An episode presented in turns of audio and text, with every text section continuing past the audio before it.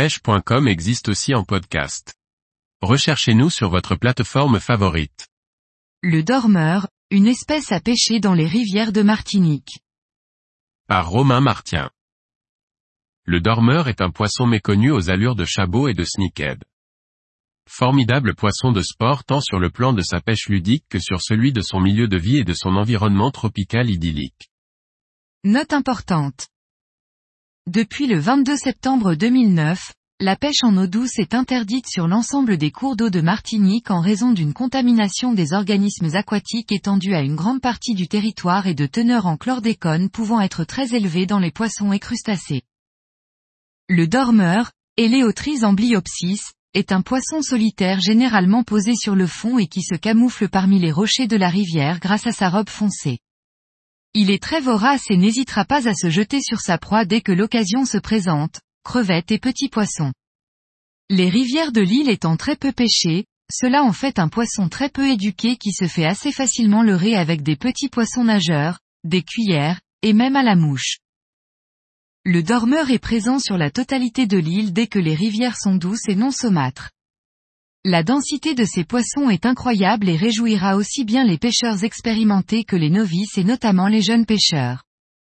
C'est une espèce incontournable de la faune aquatique martiniquaise et de toutes les petites Antilles. On va retrouver cette espèce dans la plupart des rivières et torrents d'altitude. Un poisson qui peut atteindre une taille de 60 cm pour les plus gros individus. Ces derniers adoptent un comportement assez fainéant et préfèrent les zones plus profondes à l'abri du courant. Plusieurs passages de l'heure sont souvent nécessaires pour les intriguer et les déloger. Au contraire, les individus plus jeunes colonisent la totalité du biotope aussi bien dans les courants que dans des fosses plus profondes.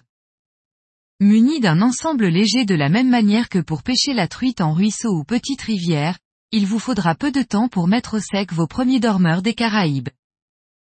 Le matériel à prévoir idéalement est une canne ultralight munie d'un moulinet en taille 1000 et une tresse en 8 centièmes.